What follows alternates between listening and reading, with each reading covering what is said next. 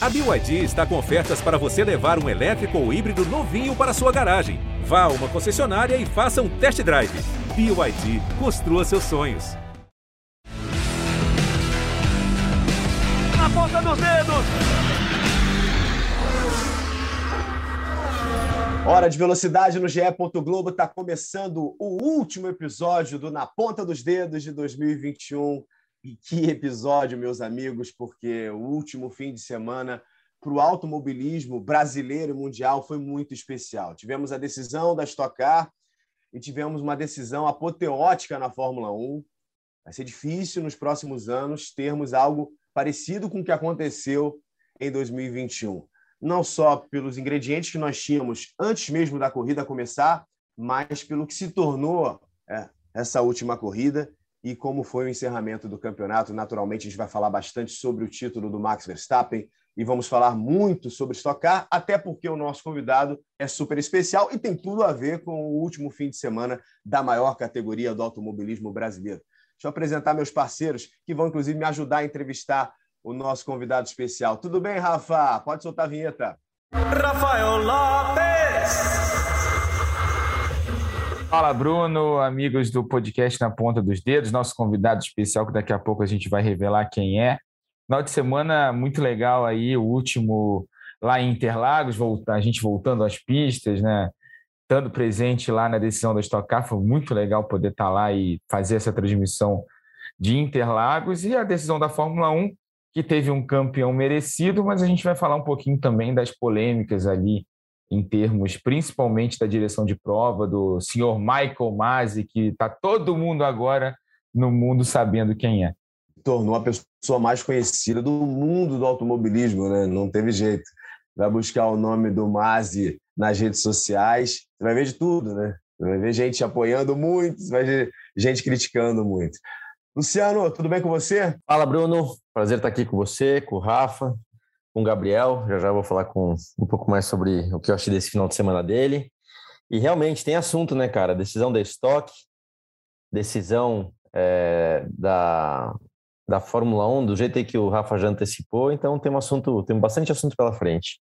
Nosso convidado super especial desse último episódio do Na Ponta dos Dedos em 2021 é o novo campeão da Stock Car. Dá para a gente falar que a Stock Car tem um novo campeão e o nome dele é Gabriel Casagrande. O Gabriel está com a gente nessa edição. Gabriel, uma alegria ter você. Imagino que ainda ah, nesse processo, digerindo tudo que aconteceu no último fim de semana, que foi certamente muito especial. E a gente tem muita coisa para falar, né, Gabriel? Mas eu queria começar uh, basicamente pelo fim, com a imagem uh, sua dentro do carro depois da confirmação do título, chorando. Uh, imagino que ali um choro de alegria, mas também um choro de alívio. Não sei se você vai se recordar, Gabriel, mas para a gente iniciar esse papo, o que, que de fato passou na tua cabeça quando você desaba ali em lágrimas após aquela conquista? Tudo bem? Tudo bem, tudo bem com vocês também, mas espero que estejam todos bem. Estou ainda em êxtase por tudo que, que aconteceu aí nesse domingo. Foi um final de semana abençoado para mim para minha equipe. E, bom, aquele choro ali, como você falou, foi, foi um misto de alegria com, com alívio mesmo. Eu estava querendo muito isso, sempre sonhei em ser campeão dessa categoria, de estar em relevância na, na Stock Car e poder realizar isso ao lado das pessoas que, que eu realizei. Eu acho que foi um cenário perfeito, não podia ser em um lugar melhor, com as companhias melhores, com os colegas melhores. É, tudo foi do jeito que tinha que ser. E era um choro de muita, muita, muita felicidade, porque eu batalhei muito para conquistar isso, para ter condições de estar ali brigando. E depois um choro de gratidão também por tudo que vem sendo proporcionado para mim nesse, nesse, nessa temporada, que foi maravilhosa. Foram 14 pódios em 12 etapas, é uma média muito boa, uma regularidade muito grande que é, dificilmente a gente, a gente vê e o resultado não, não podia ser diferente com o trabalho perfeito da minha equipe. Eu acho que eu estou na minha, minha melhor fase física e mental e conquistar isso aí para eles foi, foi maravilhoso. Ô, Rafa, o Gabriel falou sobre regularidade, impressionante mesmo quando você vai pegar a lista dos resultados do Gabriel em 2021 e mais uma vez né, ele consegue dois resultados muito fortes no fim de semana em que ele já tinha uma vantagem confortável, chegou para essa disputa do título na liderança. Exatamente, foram 14 pódios ao longo de toda a temporada, 14 pódios em 24 corridas, é muita coisa isso numa categoria tão equilibrada quanto a Stock Car. É, o Gabriel fez uma grande temporada, a gente repetiu isso nas últimas transmissões, né, de que ele tinha sido o piloto do ano, independente se ele ia conquistar o título ou não. Era uma, era, foi o melhor desempenho, o melhor conjunto entre carro e piloto foi o do Gabriel ao longo, desse, ao longo dessa temporada. 19 campeão diferente da história da Stock Car. E o primeiro título também da equipe do Mauro Vogel, né? O Mauro Vogel, que está tantos anos na categoria, um dos maiores preparadores da história do automobilismo brasileiro, e nunca tinha ganhado um título na, na Stock Car na maior categoria do automobilismo brasileiro. E está aí, consegue o título dessa forma, com o Gabriel, com um desempenho absurdo, uma temporada muito boa, uma equipe é, que entregou um carro para ele muito bom. E na, na última etapa, acho que fechou com chave de ouro, né, Gabriel? Com dois pódios, né, do jeito que você fez essa temporada toda, né? Dois pódios ali em Interlagos, dois terceiros lugares, voltou para voltou para casa com excesso de bagagem. Foi, foi isso mesmo. É, na verdade, no início do final de semana, a gente, obviamente, que fica um pouco um pouco nervoso, naturalmente, por ser uma corrida. Eu acho que todo todo piloto tem esse nervosismo, é, é natural. E para mim, um pouquinho a mais por por estar tá disputando o título, por estar tá nessa posição. Mas confesso para você que eu fiquei bem mais tranquilo do que eu imaginava que, que estaria. Foi, foi uma, uma, uma surpresa para mim. E a gente estava tratando esse final de semana como se fosse apenas mais um aí na, no, nos tantos que a gente faz na vida, nos tantos que a gente fez nesse, nesse ano. Né? Sabíamos da nossa vantagem, dos 25 pontos no, no sábado e depois com a pole position aumentando para 27. Hum. E a gente tentou fazer um, um, um final de semana como, como a gente teve feito ao longo do ano. E a prova disso é ter conseguido esses dois pódios que o segundo nem era necessário, não precisava ter corrido tanto risco assim na segunda corrida, mas fazendo as minhas contas ali dentro do, do carro, o Daniel precisaria ganhar a corrida 2 e eu não poderia marcar um ponto. É, uma coisa que seria bem difícil acontecer, tendo em vista que ele chegou em segundo na primeira corrida, não abasteceu, e a gente sabe como funciona a dinâmica da Stock Car. Então, eu estava correndo muito leve essa, essa segunda corrida e deu para fazer muitas coisas boas graças a isso.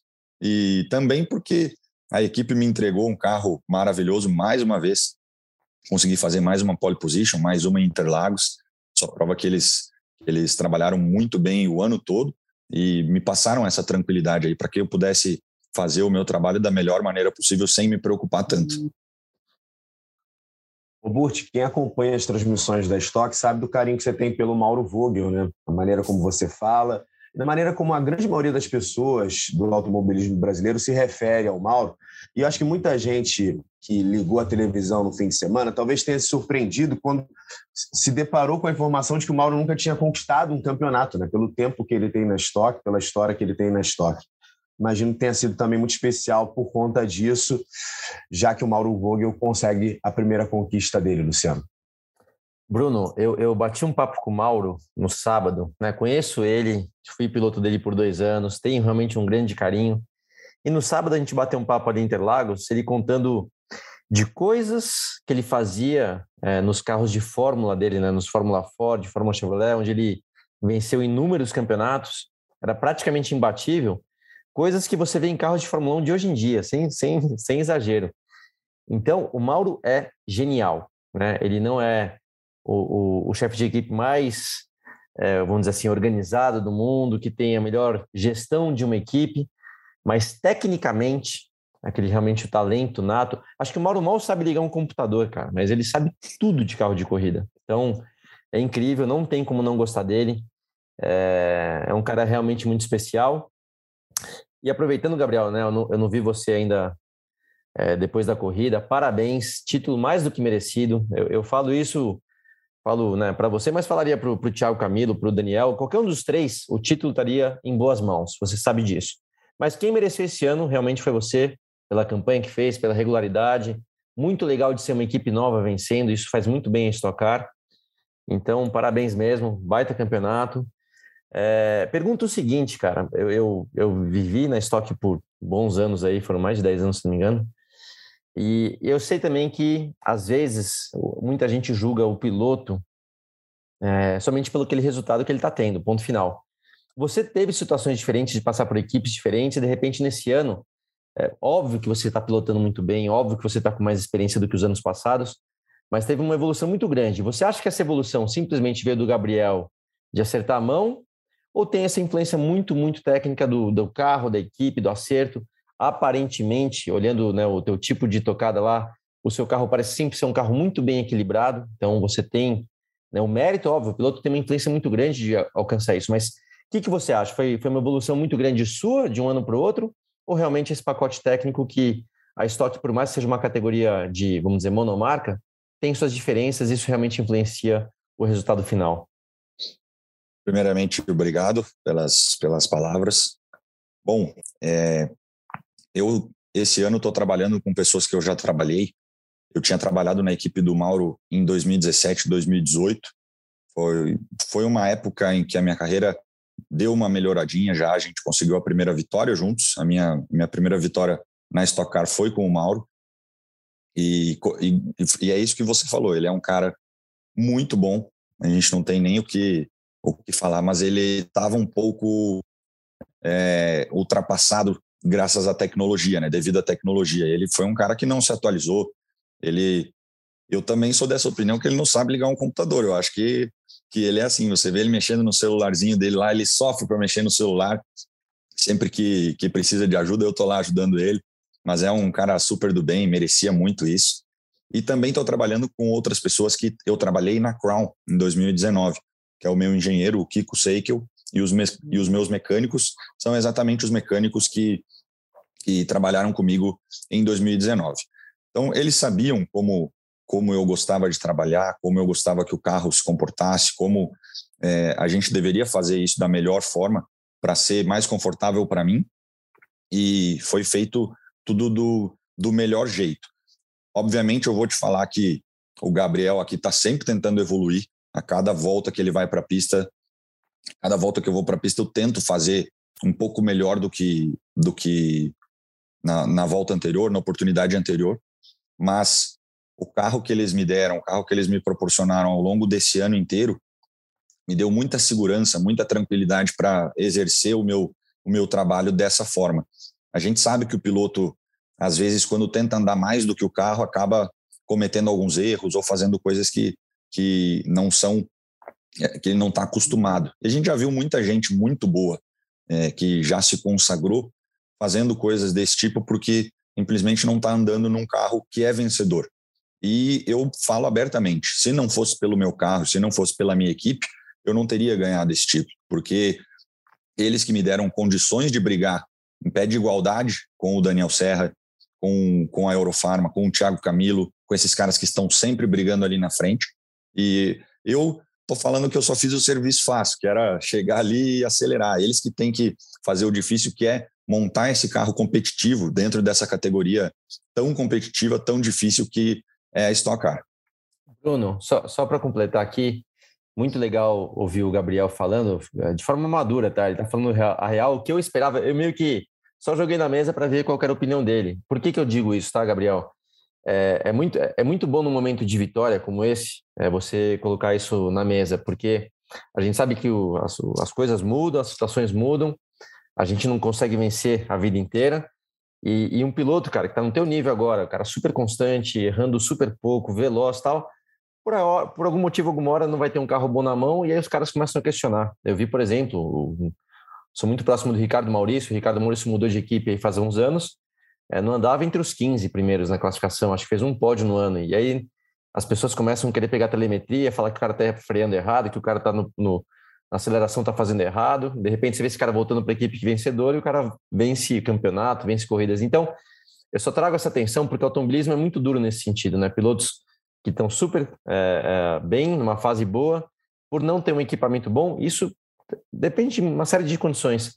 acabam sendo julgados da maneira errada. Então, muito legal ouvir você falando, tenho total é, concordância com, com o jeito que você falou, e é isso, né? Tem que aproveitar o momento, tem que ter o carro. Óbvio que o piloto tem um, um baita mérito, né? O carro bom também não ganha sozinho, mas é muito por aí. Legal ouvir você falando. Ô, Gabriel, nas últimas semanas a gente estava aqui até repercutindo uma de suas entrevistas que chamou a atenção a respeito do fato de você estar numa situação diferente nesse campeonato. Você chegou na parte final do campeonato na liderança, algo que não havia acontecido, então a sua postura, né, a sua mentalidade em relação à, à vida teria que mudar.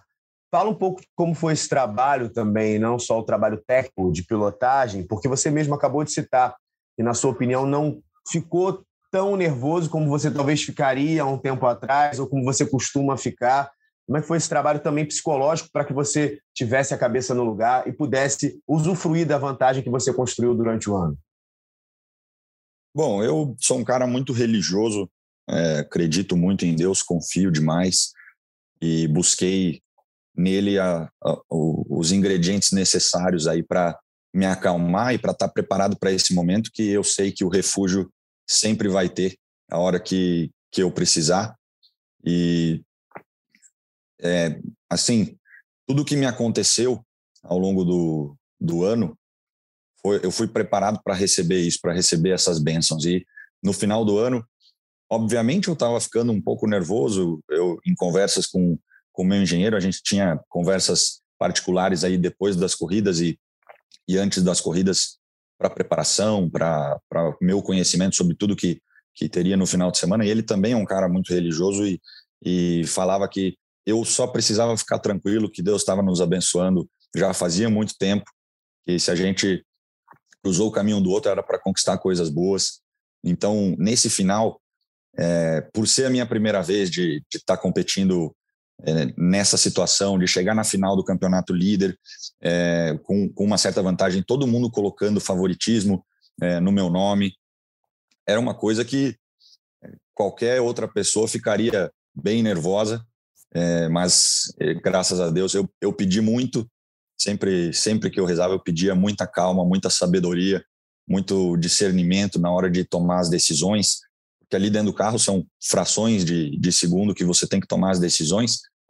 A gente viu, vocês viram, eu vivi, depois eu já assisti a corrida inúmeras vezes depois que ela acabou, é, de algumas situações ali que a gente teve que, que tomar decisão muito rápido para fugir de acidente ou para escolher a melhor estratégia e tudo mais. E essa calma me foi passada, eu fiquei muito tranquilo. É, tava, é óbvio que, é, que o nervosismo, que é o natural de, de um piloto que está brigando na frente, ele acontece, mas as condições que isso me foi colocado favoreceram o meu, o meu desempenho e a minha preparação. Porque, como eu, como eu já adiantei e vou falar isso sempre, eles me deram um carro que eu poderia ficar tranquilo e eu sabia, a cada final de semana que eu ia para a pista, que eu ia estar tá brigando na frente, que eu ia estar tá disputando a pole position, é, que eu ia estar tá disputando as primeiras posições que era isso que era necessário para a gente levar o campeonato, principalmente nessas últimas etapas. Vou te falar que eu fiquei mais nervoso na etapa de Santa Cruz do Sul do que nessa última agora em Interlagos, porque lá eu cheguei a 19 pontos do vice-líder e o Daniel tinha um descarte de 10 pontos que ele poderia fazer algum jogo lá e usar essa pontuação e conseguir descontar eh, bastante pontos aí em relação a mim. E depois que a gente saiu de lá, eu saí com 25, eu fiquei bem mais tranquilo já sabendo que o meu carro seria bom em Interlagos, por ter feito é, um final de semana muito legal lá em maio, ter feito a pole, ter ganhado a corrida, eu sabia que eu ia brigar na frente e era isso que eu precisava. Eu, eu só não podia ter, não, só não podia figurar ali na, na parte de trás do pelotão e começar a sofrer com isso. Então, toda essa calma que eu pedi me foi dada, eu consegui usar da melhor maneira possível. A minha equipe também, a gente foi é, perfeito nesse último final de semana, mesmo tendo é, não ganhado a corrida por detalhes. É, eu acho que todo mundo ali exerceu o trabalho da, da melhor maneira possível, todos os meus mecânicos, os meus engenheiros. Eu ali dentro do carro, eu me cobro muito e estou falando que a corrida foi perfeita, mas eu sei dos meus erros e vou tentar corrigir já para a próxima para que a gente volte com, com força total aí para tentar buscar, quem sabe, um bicampeonato. E acho que um ingrediente importante nessa reta final para o Gabriel e também para a administração do Gabriel, né, Rafa? sobre essa final, maneira como ele ia lidar com essa situação nova para ele, uh, inclui aí o fato de que os principais adversários dele eram pilotos muito experientes. O Daniel, por exemplo, a gente fala o tempo inteiro da regularidade do Daniel. Então, quando você olha para um fim de semana, ainda mais um fim de semana como esse, com as duas corridas, com esse esquema padrão da estoque, não com aquela corrida única, se imagina um cenário em que o Daniel vai pontuar bastante. Né? Então, você já parte do princípio de que você é, não pode deixar que ele pontue muito mais do que você. E o Thiago, mesmo que tenha chegado ali com condições matemáticas, basicamente, porque a situação do Thiago era muito difícil, mas você tinha um Thiago liberado para atacar, né? Bom, modo, modo ataque o tempo inteiro. Então, acho que certamente esse ingrediente fez com que esse título se tornasse ainda mais especial para o Gabriel Rafa. É, exatamente, o Daniel que tem uma, além da carreira aqui na Stock Car, tem uma carreira já consolidada lá fora, né? Piloto oficial da Ferrari nos campeonatos de Gran Turismo. O uhum. Thiago, que é o quarto maior vencedor da história da Stock Car e não tem título, né, em número de vitórias. No domingo, na primeira corrida, ele estava atrás ali de igualar o Cacá Bueno como o maior vencedor em atividade de Interlagos. Então ele foi para o tudo ou nada ali na primeira corrida e a gente viu o que aconteceu. Mas eu queria perguntar para o Gabriel sobre a temporada em si. Quando é que você viu ali que dava para ir para o título, que você tinha um carro em condições de brigar ali na frente, brigar pelo título? A gente, no, no início do ano, começou o ano com alguns problemas na primeira etapa em Goiânia. E aí, é, mesmo assim, a gente já conseguiu um pódio lá numa corrida 2, mas eu saí de lá, se eu não me engano, eu era sexto no campeonato.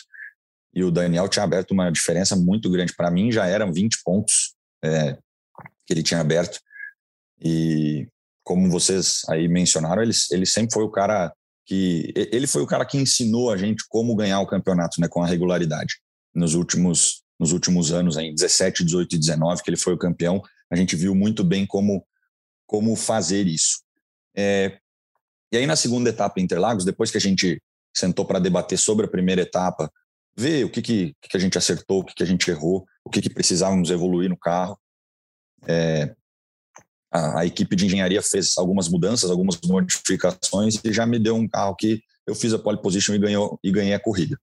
Então, ali naquele momento, tendo ganhado a corrida, eu, eu percebi que a gente tinha o potencial, poderia brigar na frente, é, ia, ia incomodar é, os concorrentes. Eu não esperava que a gente fosse que a gente fosse ser campeão esse ano. Confesso para você, até é uma coisa que o Luciano fala muito que no início ele não me colocava como um dos, dos nomes aí que, que seriam os favoritos ao título. Eu também não, não me colocava, mas a partir desse momento, na segunda etapa, eu vi que a gente ia incomodar e não foi um, um pensamento assim ao longo das etapas de, poxa, precisamos é, ganhar o título, nós temos chance de ganhar o título. A gente foi vivendo cada corrida e, enfrentando ela como se fosse apenas mais uma, fazendo o melhor, tentando levar os troféus para casa, tentando levar os pontos para casa e, essa, e esse crescimento no campeonato aconteceu naturalmente, porque os outros concorrentes tiveram infelicidade ao longo do ano,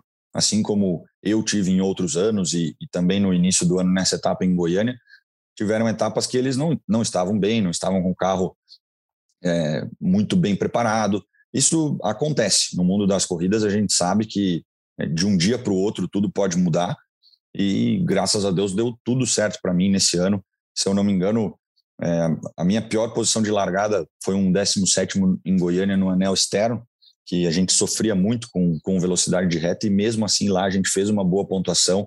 Foi nessa etapa, inclusive, que eu, que eu assumi a liderança. Então, ter brigado pelo título foi natural por conta do desempenho que a gente vinha tendo, mas já no início do ano eu percebi que que a gente poderia, e aí não medi esforços para isso, né? Foi, foi tudo, a minha dedicação foi inteira a isso, toda a minha preparação ao longo do ano foi pensando nisso, mentalizando isso. É, a gente fez um trabalho muito bom, foquei no que, no que eu queria e com muita bênção, com muita graça consegui conquistar.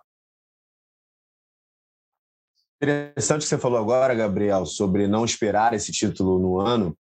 Acho que cabe a pergunta para você, então, qual foi o ponto para você, olhando agora para trás, eh, de virada nesse pensamento e na virada do pensamento da equipe toda, né? Quando é que vocês, de fato, viram a possibilidade real de conquistar esse campeonato em 2021? A gente começou a ter um desempenho muito bom ali a partir da segunda, terceira etapa, que foi.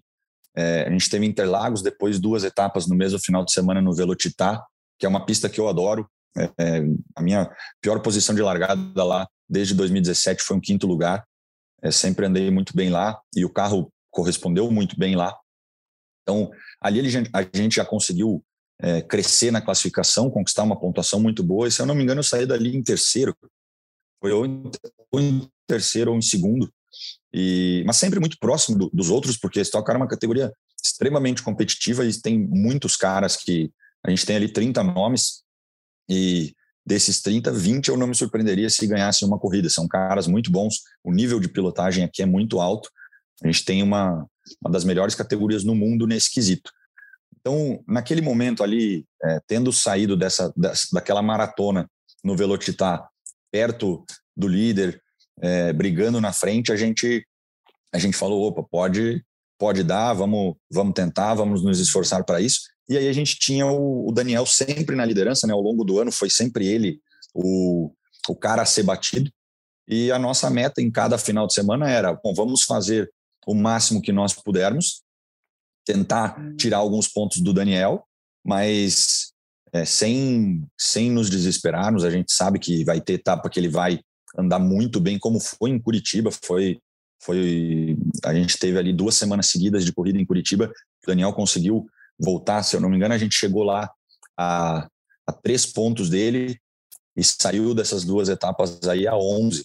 É, ele conseguiu crescer, uma, conseguiu construir uma vantagem nesses dois finais de semana, porque é um cara muito bom que a equipe dele sempre anda muito bem lá, a gente sabia disso, mas eu não me desesperei, a minha equipe não se desesperou, a gente sabia que ia chegar a nossa hora, que a gente ia estar tá brigando ali na frente é, em todas as etapas e assim como tivemos algumas infelicidades ao longo do ano, tinha que acontecer alguma coisa com, com eles também, né? porque nem tudo, nem tudo são flores. E aí, na, na nona etapa em Goiânia, a gente assumiu a liderança graças a uma infelicidade dele, é, que ele não teve um, um, final de semana tão bom.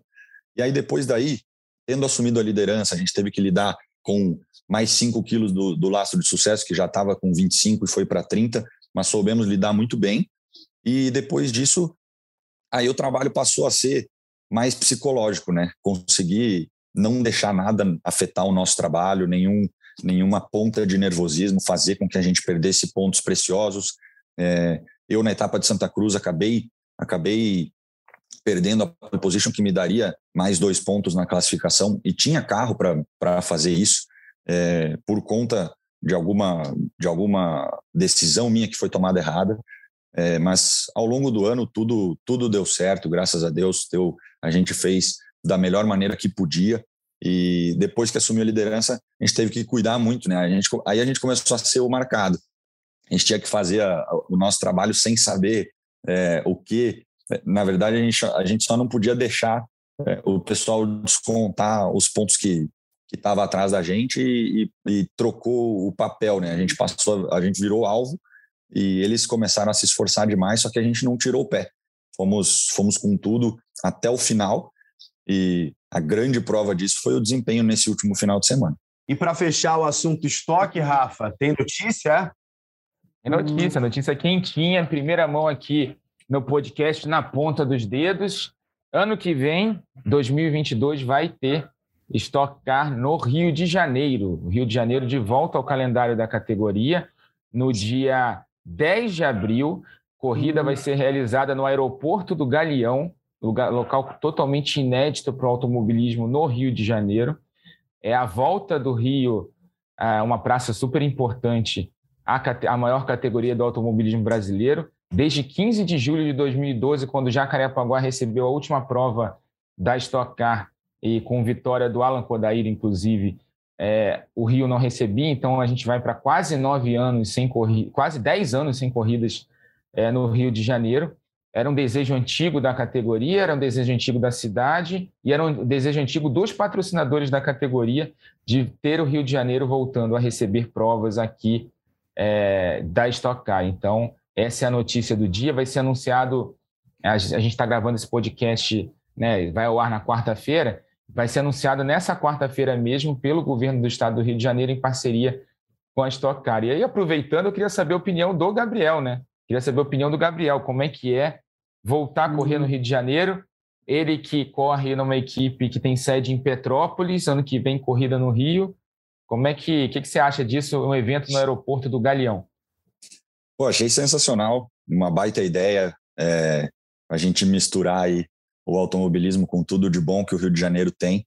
Eu não cheguei a ter chance de correr no, no finado autódromo de Jacarepaguá, mas todo mundo falava super bem. E o Rio é, um, é uma, uma cidade que precisa ter precisa ter corrida, né? Se a gente tivesse um autódromo seria muito legal, mas a gente não tem e eles estão dando um jeito de, de fazer a corrida. Eu acho show de bola essa iniciativa. Espero que dê tudo certo, que, que a promoção do evento seja maravilhosa, que nada de errado aconteça, a gente possa fazer um show muito legal lá. O povo do Rio merece, porque é uma cidade, bom, como falam, né? É uma cidade maravilhosa. Eu adoro ir para o Rio de Janeiro curto demais, apesar de ser do sul, é, ser do frio aqui, eu gosto muito do Rio. Espero que, que a gente possa fazer uma corrida das melhores aí para todos que estão vendo. Quem sabe a gente não consegue ser um, um vencedor inédito, aí numa pista inédita que vai ser feita. É, acho, acho muito bacana a iniciativa. Stock Car está de parabéns e, e os envolvidos aí também. Quem utiliza muito esse modelo de pistas em aeroportos é a Fórmula E, né, Burt? Naturalmente, nós temos diferenças claríssimas e evidentes entre as categorias, mas pensando nessa possibilidade de termos uma pista da Stock em um aeroporto, que vem à sua cabeça no primeiro momento, Burt, pensando em layout de pista? Na verdade, eu estava sabendo já dessa corrida faz um tempo. A ideia original vem da Fórmula Indy, né? A Fórmula Indy fez várias é, corridas, corridas bem sucedidas em aeroportos. E basicamente, Bruno, você não tem muita opção. São, são retas longas, fazem uma chicane ali improvisada, curvas de retorno, né? Você tem que retornar para fazer outra reta. E mas as corridas costumam ser legais, né? O aeroporto é largo, muito largo, então ponto de ultrapassagem é o que não falta. Independentemente do tipo de pista, é, o mais legal é de ver a estoque de volta no Rio de Janeiro. Uma pena que o Gabriel não teve a chance hum. de conhecer Jacarepaguá, era legal demais. Óbvio que no final ali, quando a gente correu os últimos anos, era aquele asfalto um pouco parecido com Santa Cruz que você conhece agora, aquele asfalto já que não é asfalto, né, mais pedra do que asfalto, então era difícil, mas mesmo assim, cara, a pista era demais, legal demais. Tá no Rio é sempre bom. Então, Bruno, é, é, você como bom carioca sabe, né? Muito, muito legal estar tá aí e tem estocar numa pista diferente. Eu acho que a chance de uma corrida assim muito legal, uma corrida muito legal com muitas ultrapassagens. Ninguém conhece a pista, ninguém conhece o tipo de aderência, é um aeroporto. Então, assim, acho que vai ser, vai ser muito legal. Vamos, vamos acompanhar de perto. Aproveitar seu comentário, Luciano, para a gente fazer essa transição para a Fórmula 1. Lá tivemos também um novo campeão, né? Max Verstappen, o primeiro holandês a conquistar um título mundial de Fórmula 1.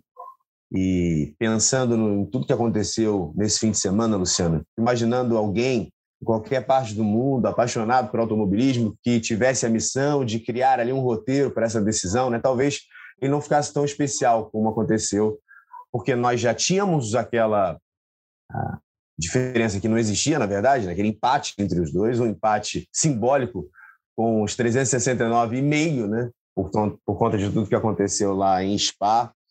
E aí, no fim, Luciano, quando o Hamilton parecia com o oitavo título nas mãos, tudo mudou e o Verstappen conquistou o título naquele fim apoteótico. Você tem toda a razão, Bruno. Se alguém de Hollywood fosse querer escrever um roteiro bacana, com um final espetacular, teria dificuldade de fazer um final tão, tão emocionante assim, né? Foi incrível.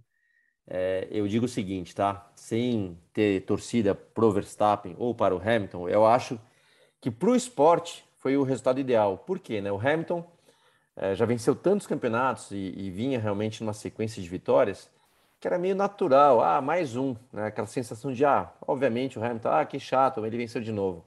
Enquanto não, o Verstappen, primeiro título, a RBR voltando a vencer de, depois de muitos anos. É, para o esporte, acho que foi a, a, o ideal, não só pensando no resultado desse ano, mas principalmente pensando já na próxima temporada.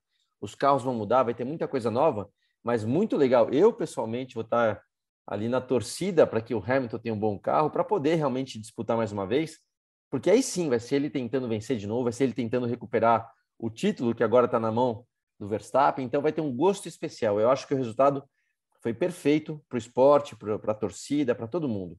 Mas tem o outro lado também, na questão técnica, né? Tecnicamente, infelizmente, a, a, a FIA, no caso lá, os comissários, a, a direção de prova, deixou a desejar muito, assim, eles erraram muito, e aí se você for levar o pé da letra, o Hamilton foi prejudicado, ele foi prejudicado, tá? Eu comparo até com algo que o Gabriel também vai conhecer muito bem, a CBA aqui tem, tem, tem dificuldades, né? Eles erram bastante às vezes, é, acho que melhorou muito nos últimos anos, mas tem a limitação, limitação da CBA não são comissários profissionais que só vivem disso, eles têm outros empregos durante a semana e chegam no final de semana para trabalhar com automobilismo, tem recursos de tecnologia limitados, né? Então, às vezes, não que justifique, mas o erro acontece mesmo por, por falta, falta de, de capacidade, falta de treinamento, falta de investimento e tudo mais. No caso lá da FIA, da Fórmula 1, cara, eles têm tudo, eles vivem disso, tem tudo que você pode imaginar de recurso tecnológico, das câmeras, da telemetria em tempo real. Imagina, telemetria em tempo real. Os caras sabem tudo que está acontecendo na pista. Então, assim, não pode errar. E nesse caso, nem precisa de telemetria, né? Quando. É, aí até um pouco questionável, aquela largada que o, o Hamilton cruzou a pista, deveria ter devolvido. Eu acho só que é o seguinte: a regra tem que ser preto ou branca, não pode ser cinza, né? Então, se tem uma, uma regra que fala que quando você corta a pista você tem que devolver a posição, é essa regra, não vamos usar interpretação para algumas coisas, mas nem é essa tanto que, que vai causou algum cenário na corrida, no resultado final. Foi muito mais aquele final com safety car. A regra diz que os é, carros que estão a uma volta atrás têm que descontar a volta. Tudo bem que o comissário lá, na verdade, o diretor de prova tem o direito de não permitir isso, foi, foi o que o, o Massi fez, né? Ele, ele não permitiu, disse que não iria ter os carros recuperando a volta, o que dava o título ao Hamilton. Ele tinha cinco carros entre ele e o Verstappen, ele sabia que em uma volta, por mais que tivesse pneu novo, Verstappen e tal, ele ia ganhar um campeonato. E depois lá de um minuto, a direção de prova volta atrás. É um baita banho de água fria no piloto. Então, assim, ele foi prejudicado de várias maneiras. Você pode ver que a regra nem foi feita da maneira correta. Ah, mudou de ideia. Cara, mudar de ideia não é assim que funciona.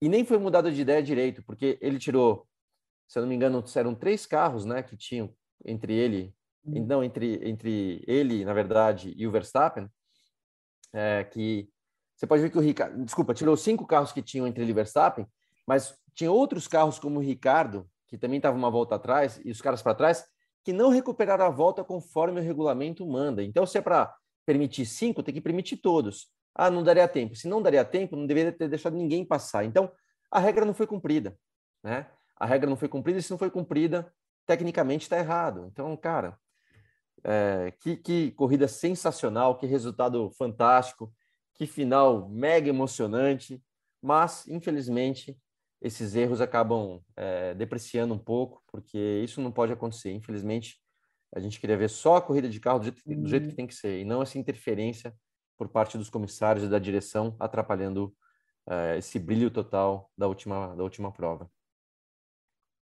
O Rafa, naturalmente você vai destrinchar o assunto mais específico a partir de agora, tecnicamente falando, mas é preciso fazer um registro, né? É o, o que, que a gente pode pensar num cenário desse para o Hamilton, né? o destino provocou na carreira dele. Ele ganha um título mundial no Brasil na última volta e agora ele perde um título mundial na última volta. O pessoal tem até brincado, eu acho que é até maldade, mas enfim, estão criando aí uma série no Globoplay. Latifi is the new Glock. Você concorda com isso, Rafa? Eu lembro do, eu lembro do em 2008, né? Eu estava no autódromo a, a, cobrindo aquela corrida depois vendo a revendo a transmissão em casa, eu lembro, só lembro do Burt, foi o único que viu. Olha lá, o Glock. O Glock, aí eu lembrei, eu, quase que eu gravei, quase que eu pedi para o Burt gravar comigo domingo no WhatsApp. Olha lá, o Latifi, entendeu? Para gente, para usar de meme depois. Mas assim, é impressionante, né? O automobilismo, a gente, a gente cansou de falar isso no fim de semana, é um esporte mais cruel que existe, né, cara? É uma peça de 3 euros, 3 reais, você pode acabar com o campeonato, acabar com a é, com, com, todo, todo o esforço de um ano, né? E a mesma coisa ali, uma regra ali mal aplicada é, na última volta. O Hamilton deve estar bem, bem, bem abalado com isso, tanto é que até agora não se pronunciou, falou apenas naquela entrevista ali obrigatória pós-corrida, né, antes do pódio, depois não se pronunciou em mídia social, não foi orientado pela Mercedes, deixar bem claro aqui, não foi para entrevista para a imprensa escrita, porque o processo, né, o, o recurso ainda estava sendo julgado, então a Mercedes não queria que nada fosse falado antes é, do, do resultado do recurso e está longe das mídias sociais desde então. É, sobre a regra, é, então, eu acho que o Luciano falou bem. É isso aí o que aconteceu. E eu ainda acrescento mais um problema. É, mesmo que os, deixar os cinco ali que estavam entre o Hamilton e o Verstappen fosse aceito pelo regulamento, tem um, tem um problema. A regra diz que todos os carros têm que estar alinhados no momento da relargada. Tem que estar junto, eles têm que estar, estarem juntos no pelotão. E não estavam. Quando, tanto é que a vantagem, é, se eu não me engano, ali entre o último piloto que estava no pelotão e o primeiro piloto que foi autorizado a volta, que se eu não me engano foi a recuperar a volta, que foi o Norris, terminou em 50 segundos. Estavam no meio do circuito quando a relargada foi autorizada. Isso, inclusive, é, é, é tem, traz risco à segurança né, da corrida. Mas. Ô, Rafa, só, só para explicar, porque se fosse esperar, não daria tempo de abrir a última volta acelerando. Teria que dar mais uma volta e acabaria a bandeirada com o carro de segurança na frente, né? Então, você falou bem, isso aí também foi um grande erro. Então, o que, que acontece? Né? Você teria algumas maneiras de você terminar a corrida em bandeira verde. Né? Primeiro era autorizar esse procedimento um pouquinho mais cedo. Naquele momento em que pintou a mensagem de que não seria permitida ah, que os retardatários recuperassem a volta, se ali começasse o processo, daria tempo de você ter uma relargada com uma volta em bandeira verde, mesmo com o safety car na pista. Era uma solução. Outra solução, inclusive, que tem precedente, foi usada no Grande Prêmio do Azerbaijão, era bandeira vermelha para, tira o carro do Latifi e autoriza a largada do grid, inclusive, né, largada parada, ali faltando três voltas para acabar, porque eles teriam que dar mais uma volta ali para chegar no grid, descontaria uma volta do fim da, do, do, do tempo ali que é, faltava para encerrar a prova, eles largariam do grid e a gente teria três voltas com todo mundo se pegando ali nas posições reais. Seria uma outra solução. E a, outra, e a última solução, que eu acho que era a pior de todas, né? mas assim, diante das circunstâncias que a gente teve ali no fim da corrida, acho que era a única possível dentro das regras, era terminar a corrida com safety car. Mas assim, você teria pelo menos duas soluções melhores do que terminar a corrida com safety car se o procedimento fosse é, observado corretamente. E aí Ô, a gente Rafa, vai. Fala, fala. Só, só, e, a, e, a, e a última, tá mais uma quarta, seria largar como estava, com cinco carros entre os dois, e, e, ponto. Ele tem o direito, de, a direção de prova tem o direito de não fazer essa regra de descontar a volta. Poderia ter largado do jeito que estava, né? Que era o mais certo, talvez, naquele momento. Então a gente vai para o, acho que para o grande problema da questão, que é a atuação do Michael Massi diretor de provas da FIA, que assumiu esse cargo em 2019, quando o Charlie White morreu, ali antes do Grande Prêmio da Austrália, ele já estava lá em Melbourne, inclusive, para a corrida. Assumiu ali, pegou uma, uma encrenca sem tamanho, mas assim, não evoluiu. A gente teve polêmica em 2019, a gente teve polêmica em 2020, e agora em 2021 foi a temporada inteira. A gente teve incidente do, do início ao fim do ano, em que a atuação do, do, do Michael Masi foi duramente criticada por todos os lados, equipes, pilotos, fãs, eh, jornalistas, analistas, comentaristas, ex-pilotos, todo mundo criticou a atuação do Michael Masi nessa temporada. Tanto é que a gente está aqui falando sobre Fórmula 1, sobre a decisão do campeonato, uma das temporadas mais espetaculares de todos os tempos, e a gente está perdendo tempo falando da atuação do diretor de uhum. Porque o que, o que ele fez no domingo foi um absurdo, foi a obra-prima às avessas dele. É, não dá, eu, diria, eu digo aqui, não dá, eu escrevi inclusive lá no, no Voando Baixo, não dá para o Márcio continuar na função. A FIA vai ter que arrumar um outro cara para aquela para a direção de provas. Ele não tem mais moral para continuar onde está. Ele não tem. Ele foi super incompetente esse ano, inclusive é, despertando ali é, entre os fãs é, acusações de manipulação de resultado, eu não acredito, acho que foi só incompetência mesmo. É, eu não tenho provas para dizer que foi manipulação de resultado, mas teve muita gente levantando essa tese, teoria de conspiração que a gente vê na internet. Foi só incompetência, a meu ver, mas assim, não dá para o cara ser incompetente sendo diretor de provas da Fórmula 1. a gente teve vários incidentes ao longo do ano. Na própria corrida do, de Abu Dhabi, primeira volta, curva 5, o Hamilton recupera a posição do Verstappen cruzando a área de escape. Em todos os incidentes que a gente viu isso nos últimos anos na Fórmula 1, o piloto que estava na frente, que cortou a área de escape, teve que devolver a posição. Ele reportou o caso para os comissários que não que decidiram por não devolver a posição. O primeiro erro da corrida foi aí. E aí a questão do safety car que foi completamente errada que a gente viu. Inclusive, a, acho que o diretor de provas da, da Fórmula 1, né, da, da FON, né, o diretor de TV, desculpa, da Fórmula 1, quer ver o circo pegando fogo, porque ele me coloca um rádio logo antes do ali do, do momento em que aparece o aviso de que só aqueles cinco carros podem recuperar a volta, do Christian Horner falando, pô, pô, Michael, a gente só precisa de uma volta, é só uma volta. E aí, logo em seguida, ele autoriza a relargada com uma volta.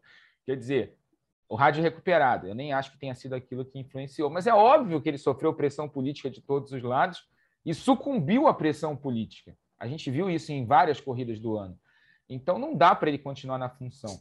A, a, acho que o perfil do Charlie White vai ser muito difícil da gente conseguir de novo, porque era um cara que trabalhou na Brabham lá do Bernie Eccleston, depois fez carreira dentro da FIA, foi subindo de função até chegar à, função de diretor de provas ali em 97, ficou 20, 22 anos na função até a morte dele lá na Austrália e era um cara respeitado por todo mundo, era um cara que tinha, é, sabe, a confiança de todo mundo. Claro que sofria pressões políticas, mas ele era malandro, né? Ele era um, ele era um cara que sabia como funcionava a política da Fórmula 1, então ele ignorava ali, volta e meia ele tomava a decisão da cabeça dele e estava e tava tudo certo. A gente cansou de ver isso no Charlie ao longo das temporadas em que ele foi chefe de equipe, chefe, diretor de provas.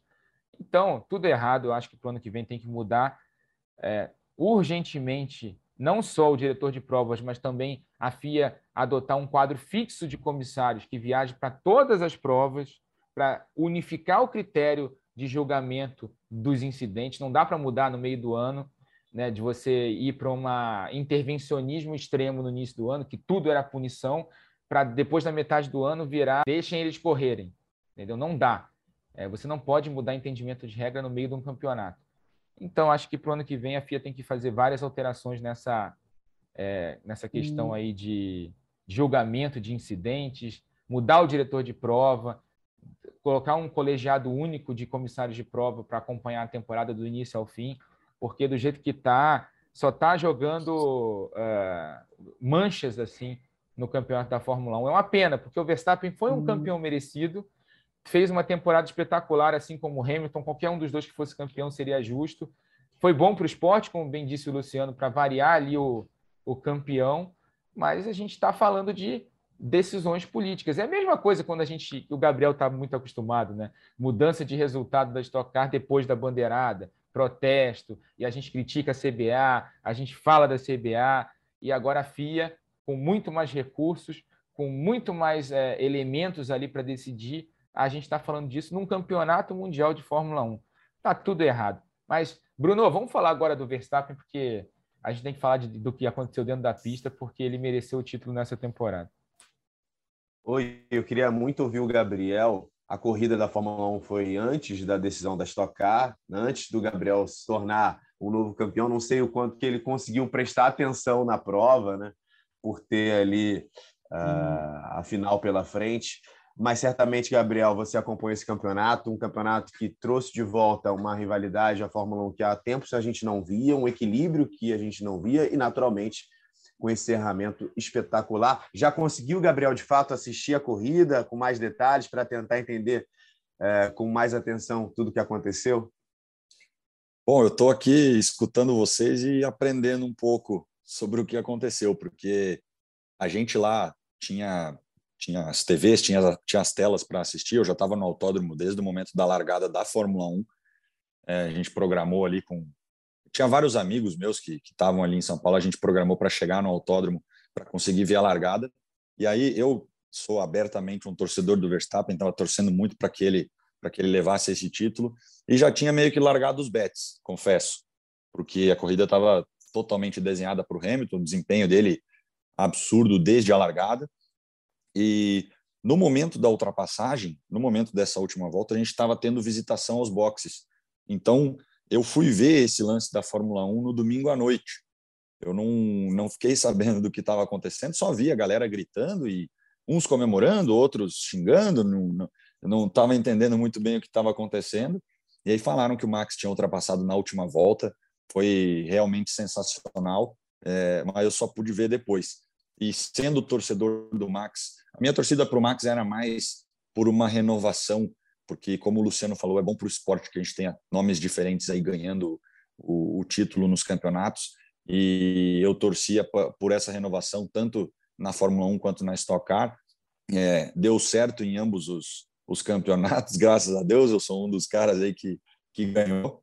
É, mas acho que essa temporada foi maravilhosa, né? Se não a melhor dos últimos tempos aí. Teve ingredientes muito bons.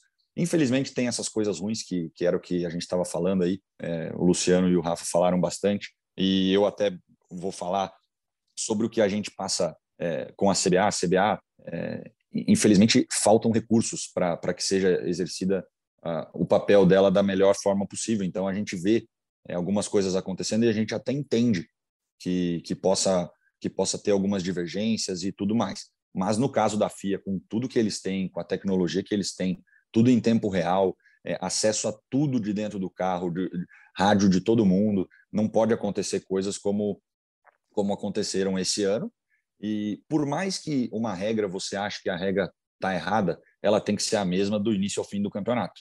Não pode, igual vocês falaram, mudar de postura no meio do campeonato ou mudar de pensamento de uma volta para outra, como foi aí no, na última corrida o pensamento do, do diretor de provas. Então foi um negócio bem, bem feio. Eu concordo com o Luciano que o Hamilton foi prejudicado nesse caso, é, porque se fosse fazer da maneira correta, a gente não teria mais nenhuma volta de, de corrida e ele ganharia o campeonato. Como torcedor do Max, fico muito feliz, mas acho que, que essa polêmica aí vai dar muito o que falar ainda sobre, sobre as atitudes da direção de prova. Agora, falando especificamente, né, Luciano, sobre o Verstappen, assim, o novo campeão mundial, o primeiro holandês campeão do mundo. E quando você olha para a trajetória do Verstappen, que começou muito jovem na Fórmula 1, e todo mundo sempre o olhou o Verstappen como de fato alguém com potencial para se tornar um campeão do mundo. Ele conquista esse título ainda muito jovem, Burt. A gente sabe que no automobilismo e na Fórmula 1 principalmente não dá para a gente analisar só do ponto de vista do piloto, da capacidade que ele tem, do talento, enfim. Mas, de fato, olhando para frente, me parece uh, um piloto, pela idade principalmente, com um potencial muito grande para se tornar um dos maiores campeões da história da Fórmula 1. Você vê o Verstappen também assim? Sem dúvida, Bruno. Até lembrando, o Verstappen já era. Eu lembro que né, a gente estava frequentando a Fórmula 1, o paddock.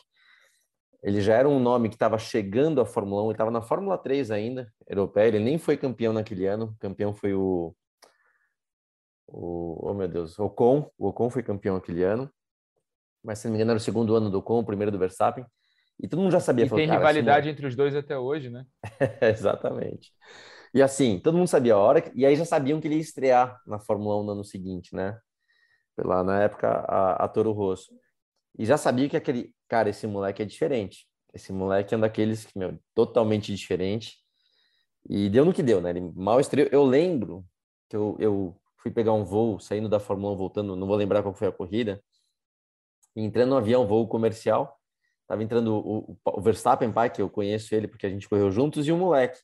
Ele tinha acabado de estrear, tinha feito poucas corridas, mas eu lembro que a gente se cumprimentou ali é, e ele já era algo já diferente, especial. Já tinha tido resultados assim que já sabiam, cara, esse moleque vai ser campeão, não vai demorar muito, né? E depois aquela lá, aí muda para RBR, na primeira corrida já vence a prova. Então, ele tem tudo, Bruno, para ser um dos maiores vencedores da história, pelo talento que ele tem. Agora, que nem eu falei agora há pouco com o Gabriel, não é diferente. Muito depende da equipe, do carro, da situação. O piloto não, não ganha sozinho. O cara pode ser um mega do talento. Prova disso, né? Até depois, Gabriel, vou falar com você no final, quando a gente for fechar, eu quero falar até uma coisa que tem a ver com o que eu vou te falar no final. Prova disso, o Fernando Alonso, cara.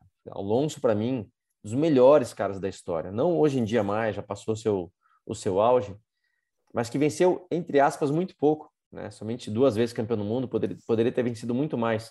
Mas são situações que ele viveu que teve grande influência da parte de um comportamento não muito legal da parte dele, e não teve, então, é, a melhor relação com as equipes, não teve um, um, carro bom nas mãos o tempo todo.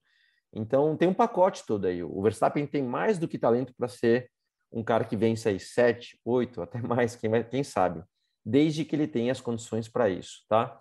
Falando do Verstappen em si, eu vou te falar uma coisa. É, eu estava apostando, e óbvio que eu posso dizer que eu não estava errado, que o Hamilton ia levar, porque se você pega o desempenho dele da Mercedes nas últimas provas, era imbatível. E como o Hamilton precisava somente da vitória, estava claro que ele, que ele a, chance maior era dele. E, e, o Hamilton, muito inteligente também, aprendeu o jogo, né? Que ele não ia disputar com o Verstappen tipo em curva. Ele sabia que não podia disputar em curva, que o, não ia dar muito certo.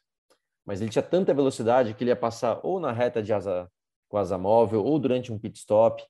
O Hamilton ia levar. Então, é, mesmo assim, mesmo achando que o Hamilton levaria o campeonato, eu, eu, eu diria o seguinte, tá?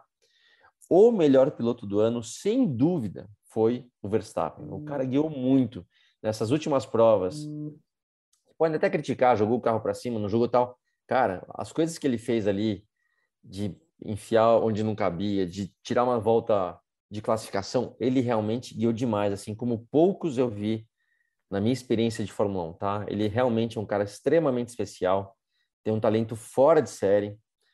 E no final, né, que eu já falei, foi, foi legal de ver ele vencer, foi importante ver ele vencer. Mas independente, independentemente do campeão, do título de campeão, o que eu mais vou lembrar do Verstappen esse ano não é da vitória nessa última prova, mas sim da temporada toda que ele fez. Ele foi o piloto da temporada e mereceu muito, muito a conquista desse campeonato. É isso, Rafa. Acho que independentemente do fato de termos aí uma decisão polêmica em relação ao que aconteceu na dinâmica da direção de prova no final, Fato é, nós tivemos um grande campeonato, um grande final, uma mudança importante, eu acho, né, em relação à mudança de campeão, porque depois de uma sequência do Hamilton, ao mesmo tempo que você fica com aquela sensação, pô, seria muito legal o cara ganhar o oitavo, porque você está vendo ali a história acontecer, se tornaria de fato o maior campeão da história, e numa corrida com a presença do filho do até então maior campeão, né?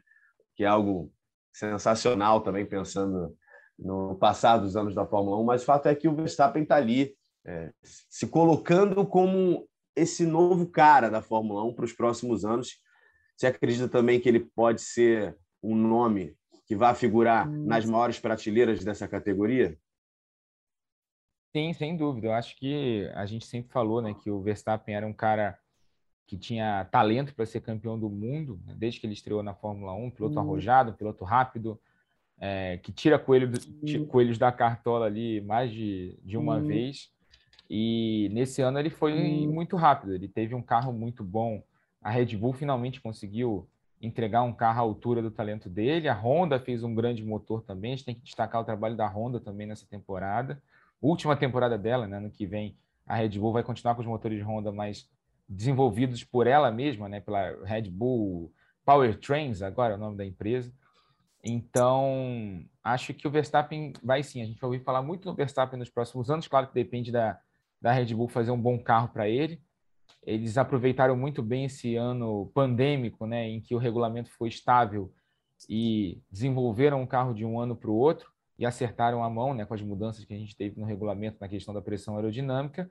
E a Mercedes mostrou ali no final da temporada que, que é uma grande equipe, né? Conseguiu recuperar mesmo sem mesmo sem é, evoluir o carro desde Silverstone, entregou um, um, carro muito bom ali com um motor sensacional nas últimas corridas para o Hamilton enfrentar o Verstappen e quase conseguiram conquistar o título. Foi um ano muito bom do Verstappen. Claro, a gente teve todas as polêmicas, acidente em Silverstone, acidente em Monza, disputa no Brasil, a história do break test do Catar, é, da Arábia Saudita. Mas, assim, é, eu estava falando isso no início do comentário. Qualquer um dos dois que fosse campeão é, seria justo. O Hamilton fez uma grande temporada, o Verstappen fez uma grande temporada, é, rivalidade dentro da pista. Acho que a melhor notícia diante disso tudo é que a gente viu surgir uma nova rivalidade na Fórmula 1, uma daquelas rivalidades que a gente vai lembrar daqui a alguns anos, quando a gente falar de Senna e Prost, de Hunt e Lauda, é, de Schumacher e Hakkinen ali no final dos anos 90, é, depois de Massa e Hamilton em 2008, a gente vai lembrar de 2020, de 2021 entre com Verstappen e Hamilton. Então, é, foi uma grande temporada. Acho que a melhor notícia para a Fórmula 1 é o surgimento dessa rivalidade. O Hamilton tem pelo menos mais dois anos de contrato aí. Vai ser legal ver o Hamilton enfrentando o Verstappen mordido no ano que vem. Mas o Verstappen é um grande piloto. E agora, acho que sem o peso, sem um caminhão, sem aquela tonelada que ele estava nas costas para ganhar o título, acho que ele vai ser ainda melhor na categoria.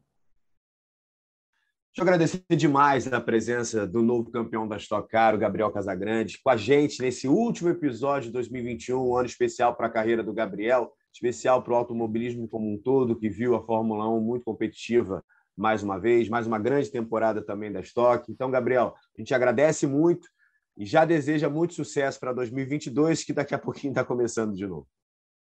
Obrigado, obrigado pelo convite, pelo espaço, por todo, todo o trabalho esse ano aí. É, foi, foi um ano maravilhoso, espero que tenha sido tão bom quanto foi para mim e para vocês. E o ano que vem a gente, a gente vai estar junto de novo, vamos tentar mais uma vez. Vamos, vamos para cima. Valeu.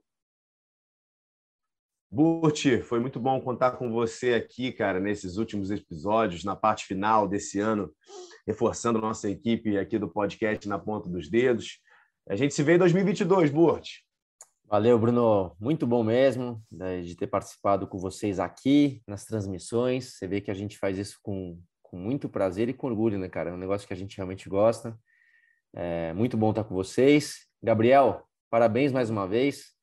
É, eu falei, não tenho muito que eu te ensinar de dentro do carro. Você já sabe toda a receita do que tem que ser feito. Mas se eu puder te dar um toque, cara, de fora do carro, que você continue sendo esse cara pé no chão, né? Um cara que, cara simples, na boa, comedido. Isso até faz com que as pessoas torçam por você de uma forma da sua né, simpatia e de simplicidade. E saiba que se tem uma coisa que eu aprendi né, no, no, automobilismo é que nesses momentos, quando você tem algum destaque, agora você como campeão, você acaba atraindo às vezes pessoas que não querem muito o teu sucesso. Se, se eu puder dar um conselho, cara, não compra muita briga, tá? Continua esse cara aí mais equilibradão que nem você é, vi que você disputa um campeonato sendo agressivo, mas sem comprar briga com ninguém, mas saiba que tem outras pessoas que vão sempre querer tá meio que passando por cima. Se vier, cara, tenta levar numa boa, porque comprar briga nunca é bom que você continue assim, porque você, nessa tocada, pode ter certeza que terá outras e outras demais vitórias. Então, manda ver. Bruno, valeu, obrigado. Rafa, valeu, tamo junto. Rafa, te agradecendo demais, viu, pela parceria. Muito bom estar contigo nesses episódios todos de 2021 e a gente se vê ano que vem, Rafa. Bom, eu que agradeço, Bruno. Primeiro aqui, dar os parabéns de novo para o Gabriel. O Gabriel fez uma grande temporada, mereceu demais esse título.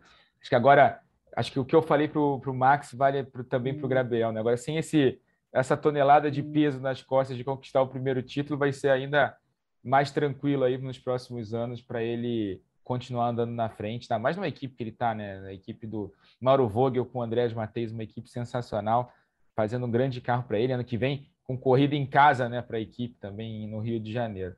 Mas foi um grande ano, Bruno. Foi ótimo dividir com você aqui esse podcast, também com o Luciano, agora nessa reta final da temporada, que venham mais no ano que vem. E a gente deve voltar é, aqui no podcast da Ponta dos Dedos lá para a gente adiantar tudo que vai acontecer na Fórmula E. Em janeiro a gente tem a, o início da temporada, nos dias 28 e 29 de janeiro, transmissões, transmissão dos canais Sport TV da etapa de Dária na Arábia Saudita, abertura da temporada da Fórmula E. Lucas de Graça e Sérgio Sete Câmara continuam na categoria. E a gente vai contar essa história também aqui no Sport TV. A gente vai fazer um podcast prévio para apresentar a temporada com os dois brasileiros. Bom, agradecendo demais o Rafael Lopes, o Luciano Burti, o Gabriel Casagrande, a você, muito obrigado pela sua audiência, pela sua escuta durante 2021. Foi muito legal estar aqui apresentando esse podcast e a gente se vê em 2022 com um podcast para você que é apaixonado por velocidade. Lembrando que essa edição tem também a edição do Maurício Mota, tem a coordenação do Rafael Barros e a gerência do André Amaral. Velocidade nos canais Globo, emoção na pista. Na ponta dos dedos.